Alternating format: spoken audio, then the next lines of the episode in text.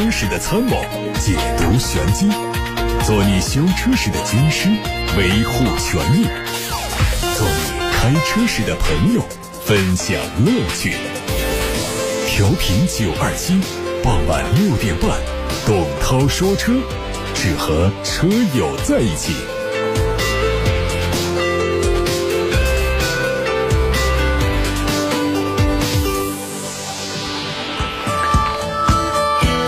各位晚上好，我是董涛，六点半到七点半直播，大家可以把选车用车的问题和汽车消费维权投诉发到直播间来，八六八六六六六六正在开通，还有董涛说车的微信公众号，可以图文留言。我们先看今天的汽车资讯。日前，大众宣布将推出全新的增强现实抬头显示系统，这个新技术可以把特定的标志符号和外部的环境叠加起来。以实现动态显示，大面积的动态显示区域位于驾驶员视野中的虚拟距离约十米的位置，可以提供对角线长度约为一点八米的市场范围。在这个远景市场中，把显示驾驶辅助系统的相关信息和转向箭头以及导航系统的起点和目的地等标志信息连接起来。功能将在纯电动的 ID.3、ID.4 等车型当中率先推出，大众汽车也成为世界上第一家在紧凑型车上引进这项新技术的汽车制造商。此前有报道说，PSA 和 FCA 合并组成的新集团有意在中国组建一家新的合资公司，目前正在和奇瑞汽车和广汽集团进行谈判。这个集团将持有新合资公司百分之七十五的股份，将会生产从乘用车到新能源汽车的各种车型。对此，新的集团发表声明，坚决否认相关报道，并表示将一如既往地致力于同目前的合作伙伴东风汽车集团和广汽集团的合作。国产林肯新款航海家正式开启了预售，五款车型的预售价是三十三万零八到四十八万五千八。外观方面，整体和进口版一致，细节上有一些调整，比如说前包围和两侧的雾灯区域、底部的贯穿式镀铬装饰条等。内饰方面，国产版的航海家跟进口版是很大的区别的。新车采用了和国产冒险家、飞行家类似的内饰，整体内饰用料以实木、金属、真皮、钢琴烤漆等材质和表现为主。烘托出非常浓郁的美式豪华车氛围。动力方面，它用的是 2.0T 的直列四缸发动机和 2.7T 的 V6 发动机，匹配八速自动挡。网上传出一组新款凯美瑞的实车图以及工厂试装车的图片。仍然会推出两个外观版本，普通版的格栅内部是横向装饰，偏向稳重和亚洲龙的风格更接近。运动版的设计比较突出，两侧通风孔的尺寸明显加大，进一步提升了运动基因。尾部是双边四出的排气。新车的定位虽然是中期改款，但是车身的尺寸以及内饰方面都有一些变化。内饰方面取消了内嵌式的中控屏，采用了悬浮式的大屏。参考海外的设计，尺寸变成了九寸，还集成了苹果的 CarPlay 功能。目前新款凯美瑞已经开始进行试装，那么最快在今年上半年就会正式上市。本田官方发布了全新的车型预告片，在国内这个车就是缤智，在欧洲呢，它实际是 HRV。这个车宣布会在二月十八号做线上的全球首发，四月份率先在日本上市。从预告图可以看出，它的后门保留了 C 柱位置的门把手，车尾是溜背的造型，尾灯是贯穿式的灯带。内饰方面是新的中控屏，猜测会用上无线 CarPlay。空调控制区域在中控屏的下方保留了三颗物理按键，同时还配备了独立的扬声器。预计在音响配置方面会有惊喜。动力方面预计。从尾标来看的话，估计是用1.5升的自然吸气发动机加电动机组成的混合动力单元。一组疑似国产揽胜激光长轴版的路试照片在网上流传。外观方面，它在现款的基础上加长了轴距和后悬挂，因此内部空间会更加宽敞。参考海外版，预计国产版本还会推出七座。内饰方面延续现款的设计，车内配的是全液晶仪表以及十二点三英寸的中控屏。动力用的是二点零 T 加四十八伏的轻混，匹配九速自动挡。根据此前的消息，新车还有可能用一点五 T 的三缸发动机加电机的插混系统，传动系统是八速自动挡，纯电的续航里程六十五公里。海外媒体说，福特锐际将推出七座版。和此前的猜测不同，这个车型并不会在美国市场取代锐界，而是专攻中国市场，有望在年底或者是明年初正式发布。有关这个车的消息还非常少，但是可以肯定的是，新车的整体造型风格将会和在售的锐际保持一致，但尺寸要更长。比例也会有一些变化，使新车看起来更大。不排除新车会增加后悬长度，为第三排座椅创造更大的空间。雪佛兰新款畅巡正式上市，四款配置的补贴后价格是十五万九千九到十七万九千九。相比老款，它的价格不变，配置有升级，外观有三种新增的配色。配置方面，新增了皮质的内饰。中高配还加上了打孔皮质的内饰以及定速巡航，新增的顶配车型还增加了驾驶位座椅的六项电动调节，动力是一百一十千瓦的电机，NEDC 续航里程四百一十公里。网上有一组新款的吉利远景 X3 的谍照，整体轮廓和现款车型完全一致。前进气格栅的内部结构有一些调整，是家族的直瀑式的格栅。另外，它的前包围设计有一点点变化，尾部尾灯还是做了熏黑的处理，后雾灯的位置做了一点点修改。相较外观呢，它的内饰变化。就非常的大，中控台只保留了非常少的实体按键，绝大多数的功能都融入到中控屏上，整体造型非常简洁。通过谍照可以看到，新车还是采用了机械手刹，但是新增了后排 USB 接口等实用配置。最后是上汽通用五菱内部传出的消息，上汽通用五菱将在今年上半年推出 mini 的 EF、EV 升级款以及全新的两座车型。它的升级款对头灯组和尾灯组做了一些调整，配置上可以选装包括倒车影像、安全气囊等，并且配了蓝牙连接，增加了 USB 接口，同时提升了内部储物空间。续航方面提供的是一百二十公里和一百七十公里两种不同的版本，而升级版呢会增加两百公里的版本。好，现在开始回答大家的问题，八六八六六六六六正在开通，还有董涛说车的微信公众号也可以图文留言。有网友在八六八六六六六六平台上，他是提问：风神的 A 叉七和风行的新款的 T 五，这个我对风行研究了解都比较少。一个是它的网点，第二是它的销量，这各方面本身现在风神的销量呢都没有以前那么好。那自主里面带上东风两个字呢，东风风神、东风风行呢，其实销量啊相对过去啊都是有下降。那么风行呢，一直是比风神还要做的再弱一点的。尤其是在这个 SUV 这个领域里面是这样的，所以相对讲呢，我们看一个车呢，风神的质量也不是说就是像合资车一样那么的好，但是相对风行来说呢，投诉还是要少一些的。就是我们来选这样一个车啊，一分钱一分货，不能简单的拿一个外形尺寸。啊，所以一个 T5L 加长之后比风神 H2 还大一些，再加上一些配置啊，各个方面就来做两个车对比。其实呢，三大件这是一方面，底盘、发动机、变速箱还有钣金呐，还有很大的其他的各种材料，包括它的装配工艺，还有售后服务的能力，各个方面都是体现一款车的价值所在的地方。我觉得在这样的两个车当中，应该是比较好做一个决断的，就是选品牌强度。和销量各方面都更强一点的东风风神，啊，我是说在风神和风行这两个当中啊，我这说话一定是这个广播啊，它不像是文字，大家可以前后瞟一眼，这一句话说个听个半头，啊，说啊这好像在推荐风神，在风神的 H 二七和风行的新款的 T 五之间，我赞成风神的 H 二七多一点，这是回答一位网友的八六八六的留言提问。下一个问题，希望聊一下宝马的 M 三和 M 四是个什么区别？这个坐过山车啊，一会儿是比较便宜的车，一会儿就来比较贵的车。呃，说他们是百万级的车是没问题，但是他们不属于百万级的豪车。百万级豪车通常是比较讲豪华的，这种是百万级的性能车了。M 三、M 四，他们不是超跑，嗯，但是呢，他们在超跑和我们的普通的。城市用车之间呢，找到了一个非常好的结合点，既有非常好的性能，也有很不错的实用表现。两车的区别是什么呢？这宝马旗下的两个性能车，M 三是一个四门轿车，M 四呢是一个双门的跑车。就这样来说，M 四还有双门敞篷，M 三是没有双门敞篷的。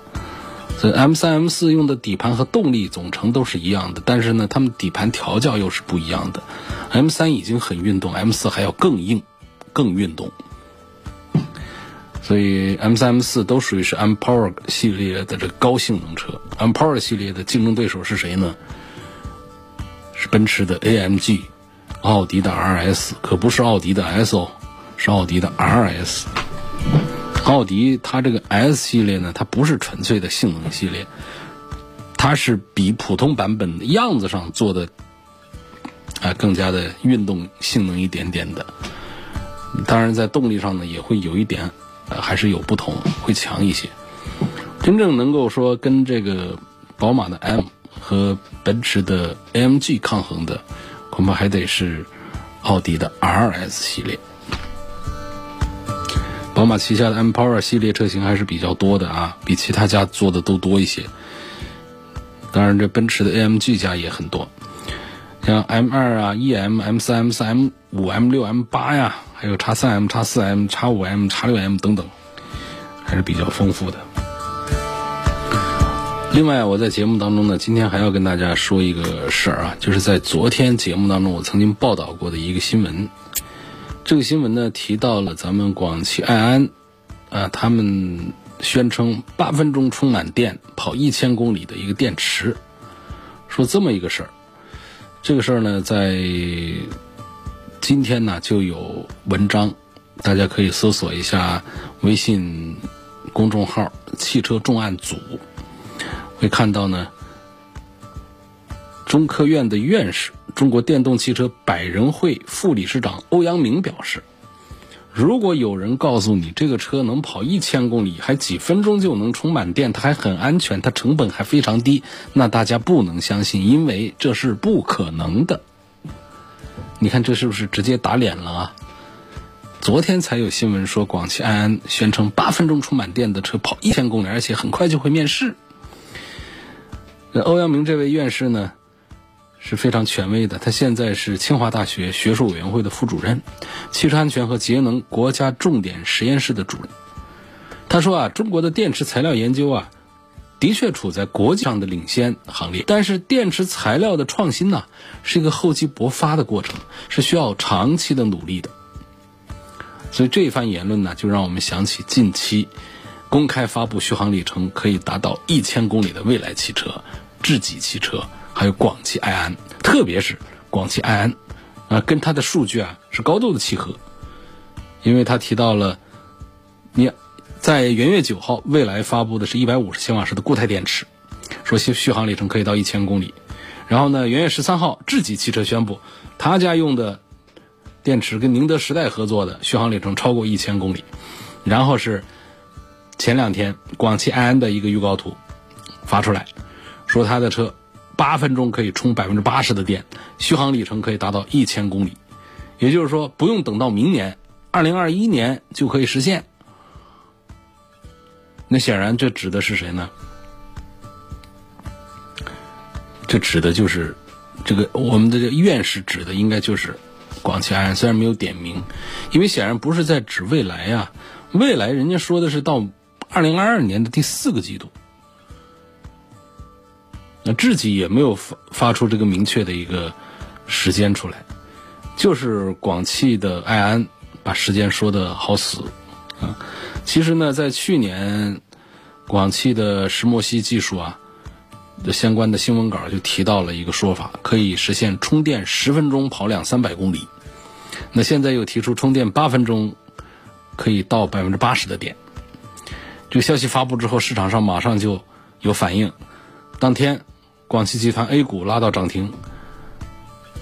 那么，我们院士欧阳明发的这个观点呢，他虽然说没有具体指向任何一家车企，呃，但是呢，大家能够想象得到，应该是就最近密集发布电池新技术的三家车企都有中招，而偏向于广汽埃安要更多一些。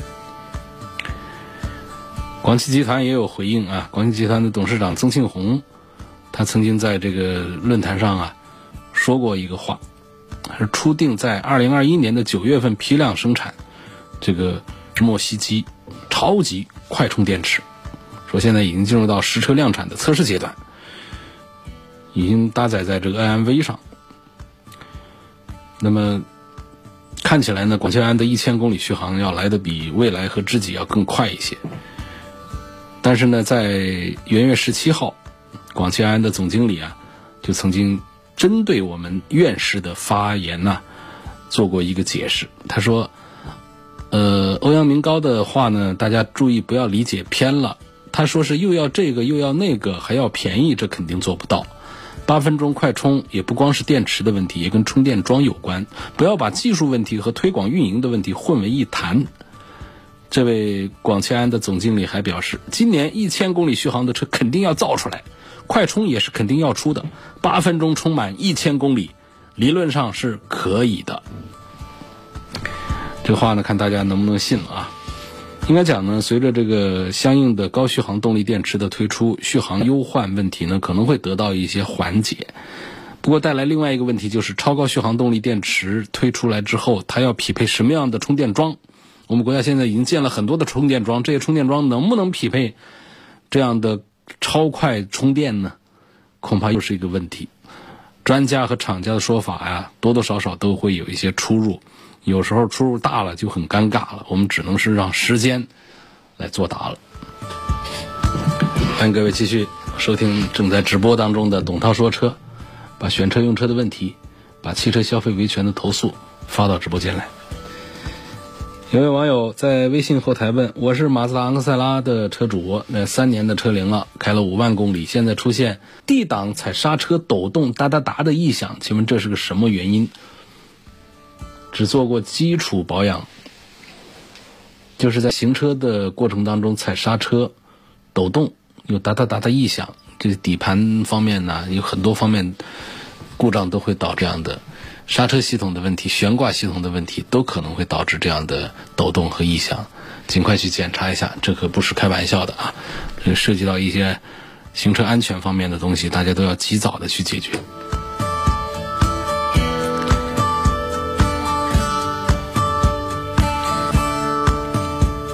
下面看到的问题说，我这个刹车呀。新车六万公里，这中低速的时候，脚踩刹车稍微有异响，刹车效果还明显比以前要好，就求就求助一下，是不是刹车片用用完了需要换了？外面有一些说法，说刹车刹车片的更换呢是几万公里几万公里，其实这个啊不能简单的用公里数来说，用使用的周期来说，因为它跟别的地方不一样。你刹车用的重的、用的多的，就不等你公里数到多少公里，它就磨坏了。那天天在跑高速的，刹车用的少的，那公里数很大了，它的刹车也不需要换盘片。这车啊，安全对于一个车主来说至关重要。除了气囊、防撞梁、安全带，还有一些高科技的电子防碰撞系统，这刹车片、刹车盘这样的易损部件呢，是非常重要的。我们有些朋友啊，就听从一些水货师傅的建议，嗯，稀里糊涂的，最后是换错了，或者说不该换的时候换了，或者说该换的时候没换。那么基本上这个刹车片什么时候更换呢？不是根据一个严格的里程和周期来说的，它是通过几个方向啊，其实是一种直观判断。别听那些说刹车片磨的厚度小于零点五厘米的时候就要考虑去更换了。谁家里有尺子可以量这刹车片的厚度啊？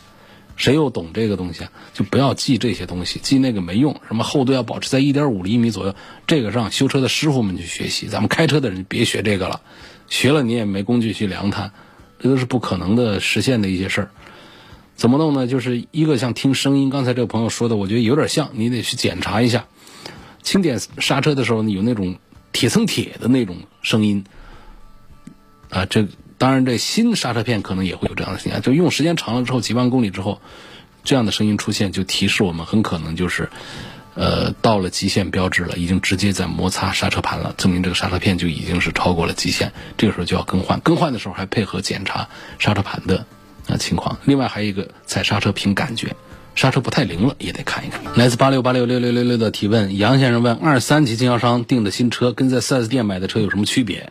经销商的车有没有质量保证和售后服务啊？提新车的时候是否需要 4S 店提供 PDI 检测报告啊？哈，先说 PDI 是个什么玩意儿？这我们消费者要它干嘛呢？要也不会给呀。PDI 检测是是汽车售前，不是肥瘦的瘦啊。是卖出去之前的一个检测证明，因为新车从厂家到达经销商这儿啊，经历了本地当然是进呐，那这本地生产，武汉生产的运到武汉四 S 店这就进了，但是在全国大量的地方都是需要上千公里以上的长途运输，还有较长时间的停车场的积压停放，那为了向顾客保证新车的安全性和原厂的性能。这个 PDI 检测就必不可少，这是一台新车在售出之前的最后一次厂家检测，而这个厂家检测呢是授权给经销商来做的，而且是厂家向经销商要付费的。如果说经销商向我们消费者收费的话，那就是不应该的。二零一四年，我们本地就有。宝马的经销商向我们消费者收取 PDI 检测费。本节目《董涛说车》节目全国首发报道之后，成为当年的汽车界的十大新闻事件。啊，给他们一东一一这个国家之间总局啊，咱们的国家物价局还有湖北省物价局都联合参与到这个事件当中来调查，包括发改委。那然后咱们的这个湖北省物价局呢，对本地的经销商。都做出了严厉的罚款处罚。那全国的 PDI 检测那个事件，在二零一四年七月份的时候，通过报道之后就把它刹住了车。不知道现在是不是又有抬头啊，还是怎么回事啊？如果有的话，大家可以及时的打八六八六六六六六来跟我们通个气。所以这个 PDI 检测费呢，这个是厂家给经销商的一个一个钱。PDI 这个检测呢，是经销商的一个免费的一个义务，他这是对厂家和对他自己的新车来负责的，他是不需要对我们消费者来出一个这样的报告的。这是回答这位朋友提出的一个最后一个问题。关于二三级经销商的新车跟四 S 店的车有什么区别？这个是没有什么区别的。汽车圈呢多的是山寨，但是呢绝没有造假。那假的苹果手机，这是有的，看起来跟它一样，实际上不是苹果厂家的。汽车啊，它是个重资产，要投入很大的力量来生产。我们很难想象谁家说我仿造一个宝马。我们很多的抖音的网友们看到过一些，就是呃就把一个克莱斯勒三百 C 改成一个劳斯莱斯的，啊，还有铁匠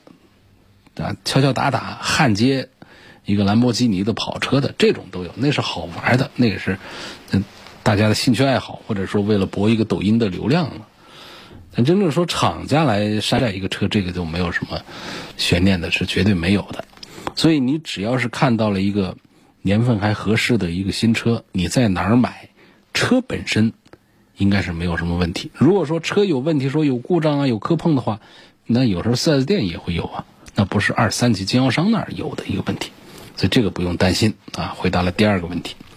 第三个问题说，这个二级、三级经销商的车有没有质量保证和售后服务？这话得分两说。按照法律规定，从我们的汽车销售管理办法、汽车三包法等等方面来说，都包括消费者权益保护法，就是谁销售谁负责，这是一个总原则。你是一个有资质的经销商，你卖出去车，这个车有毛病就先找你，你会修不会修那是你的事儿，消费者找你这是依法。赋予他的权利，那么至于说你二三级经销商，他就是个展厅，他没有后面的这个维修车间，那你再送到四 S 店去维修，你再联系哪儿去，那是你的事儿。那么消费者是有权利来找卖车的这个经销商来兑现这个三包法规的一些承诺的，啊，这是第一个说法，就是按照依法来说是这样。但事实上呢，我们很多消费者也第一不知道是这回事儿，第二个呢也觉得没必要，人家就是一个展厅，我把车弄那儿去，他再跟我弄到四 S 店去，何必呢？那汽车品牌厂家不都是说了吗？走到全国哪一个 4S 店都是我们的服务站，我们都可以在任何全国 4S 店能够享受一样的服务嘛。所以呢，我们在二级、三级买车呢可能会便宜一点，然后我们到任何一个 4S 店去都可以做，包括三包期之内的索赔维修啊这种，这都都是可以做的，任何一个 4S 店都可以做。甚至有的品牌它有首保免费啊等等这方面的，它其实这都是一个厂家的一个权益。4S 店作为厂家的一个终端，我们都是可以争取到这样的权益的，这都是没有问题的。也就是我们可以在任何一个地方来修，但是呢，有一些该免费的，可能他就得向你收费，也有这样的一些情况的。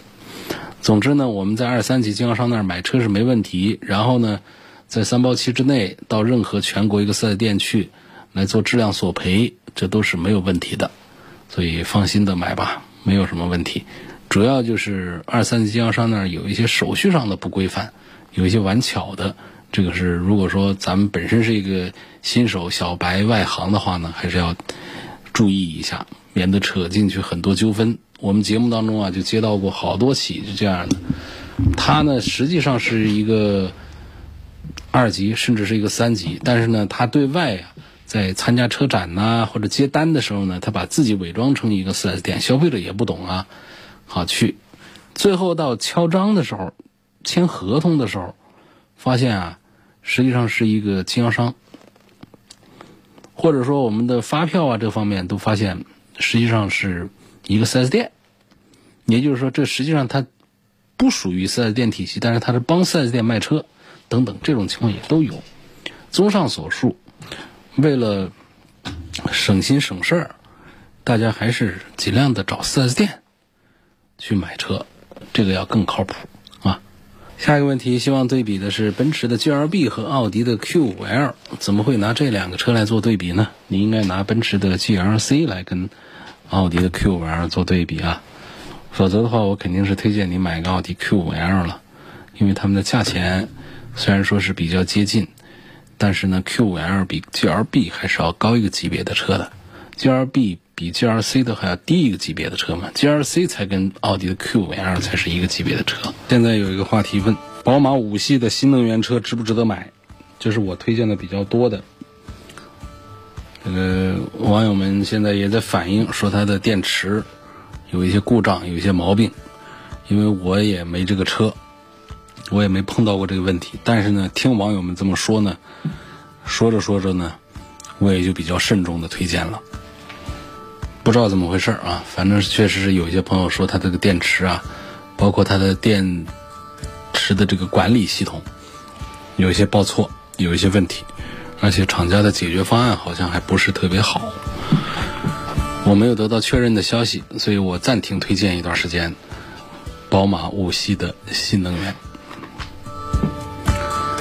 英朗的自动挡的价格比朗逸自动挡便宜两万，而且销量也超过了朗逸。到底哪一款比较好？没有啊，这个英朗的销量没有超过朗逸啊，但是在追赶着朗逸的，比较接近于朗逸。我们现在啊，国内这个轿车，我都不说是紧凑型还是什么，因为紧凑型是卖的最好的嘛。整个的轿车领域里面卖的最好的是谁呢？是日产的轩逸，神奇不神奇？你说那车多好？车评圈里面都没人仔细的关注这个车，但是它就是卖的好，一个月好像是能卖到个五万多台还是多少，这几乎是很多品牌一年的销量啊。然后呢，在后面呢还有这朗逸，朗逸能卖到个稳定在一个四万多辆左右，然后后面是卡罗拉，英朗呢确实是最近冲上来了，也就最近这两个月，就它的二零一九款呢，它全是三缸机。自己吃自己的亏，1.0T 啊，1.3T 三缸机，然后呢，2021款去年年底啊，2020年底推出2021款的时候，把那 1.0T 的发动机给拿了，保留还有一点三 T 的三缸机，但是呢，现在又推了一个四缸机1.5升的四缸机，是比1.3 T 的三缸机的动力弱一点，但是呢，买英朗的人谁在在乎这个动力要有多快啊？我就是要它性价比高。而且稳定可靠，那四缸肯定比这个三缸的要可靠性是要好一点嘛，噪音也低一点嘛，动力弱一点无所谓。所以现在呢，上市这几个月下来啊，呃，一下子就翻了三番吧，也不敢说三番吧，反正是原来的销量就很低，就是几千万把台的，现在就干到了三万台、四万台，像轻松好玩的。而这当中呢，绝大多数占了四分之三是四缸的1.5的这个比较弱的动力。看来大家不追求快，当然 1.3T 也不快啊。应该这样话应该纠正说，看来大家不怕慢，也不怕更慢，那怕的就是这发动机是个三缸，一个是没面子，第二是不稳定，或者说噪音大等等这样的一些情况。所以这就是英朗现在的一种一种形式，就这几个月确实是爬得非常快，呃，三万四万的往上跑，现在是月销量在四万多台，但是好像还是没有超过朗逸吧。应该跟朗逸的四万多台是咬的比较紧的那种样子，可能朗逸呢在二零二一款的英朗上来之后，一些蛋糕被切走了，被切走了，切走之后它的销量是不是就就下来了个把月吧？但是不敢说就一直是被英朗给超越了。但是从英朗的这个势头上来看，确实是一换四缸机，马上就突破重围了。这样的车呢，我们通常都不用多做点评和我们从技术领域啊，从哪哪来分析这些车是没有意义的事儿。包括了轩逸啊、卡罗拉呀、朗逸啊、英朗啊，这这这都不是我们来评价这那些的东西。我就讲这车子有个四米多的一个长，四米六、四米七的这么一个长了啊。然后呢，这个配置上啊，那几个安全配置啊，各方面也都有了，销量又那么大。还比较保值，品牌也还 logo 也还行，这样的车咱们就值得买，就这么简单的一个一个素人的一个道理就可以了，不用太讲究过多的讲那些。呃，下一个问题说，前天提到了辉昂，辉昂好像是一六年上市的，我一直在关注，它从七十多万降到了三十六万多。想问一下，它跟宝马五系对比有哪些不足？又好像马上辉昂要上新款，新款值不值得买？这个不足没什么可说的，它的不足啊，主要还是在品牌。就上汽大众产的一个 A 六嘛，性价比是很好的，但是我们在消费一个 C 级轿车的时候，品牌还是至关重要的。所以呢，主要就是在品牌上的问题。车这个方面，你就拿这个 A 六来跟这个宝马的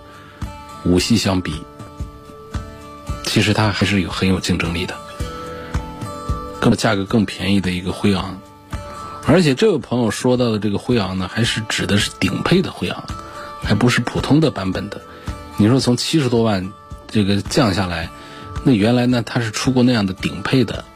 啊那样的动力的，现在都是二点零 T 的一个。高功率的一个发动机，全系列市场的终端价最贵的卖不过四十万，我觉得性价比表现也还是可以的。不过呢，是不是推荐买，我仍然持一个保留的态度。买这样的 C 级车啊，还是要注意品牌，品牌弱，销量差，保值差，后面是自己的麻烦。所以呢，反正是得三十多万，踏踏实实的买个 A 六。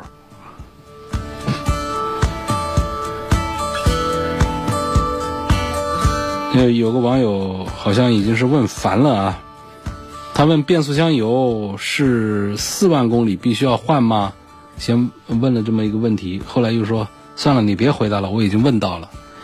我这手手机上这大家的提问呢，就是一会儿就是一满屏，一会儿就一满屏，我真的做不到每一个都回答，很抱歉啊。我挑的是那些就是眼睛一看上去，哎，有一些代表性。而且最近没怎么回答的问题，我把它念一念，跟大家一起聊一聊。不同的车，不同的变速箱，它的要求不一样，还有宣称终身不换的呢。所以你让我怎么回答这个数字呢？当然，比较常见的就是起步的四五万公里、五六万公里之后换油，这种是有，但是它没有说更小里程数就得换一次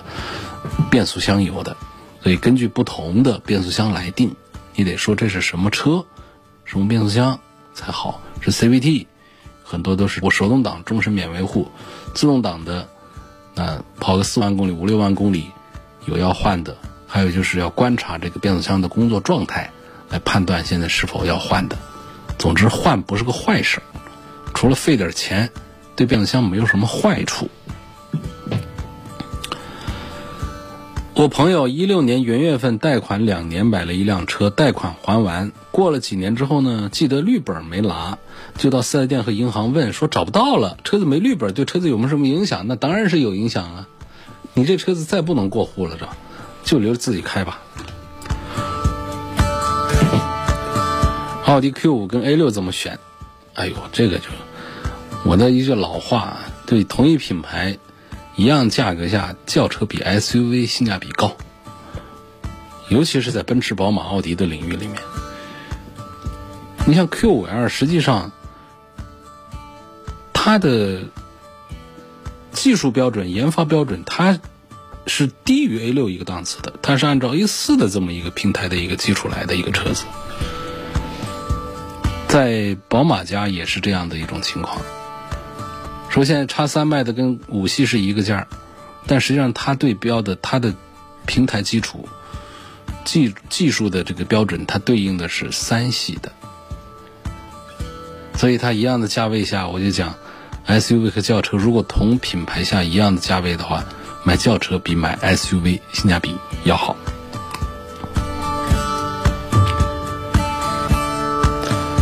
好，那么我们今天就说到这儿吧。感谢各位收听和参与晚上六点半到七点半直播的董涛说车。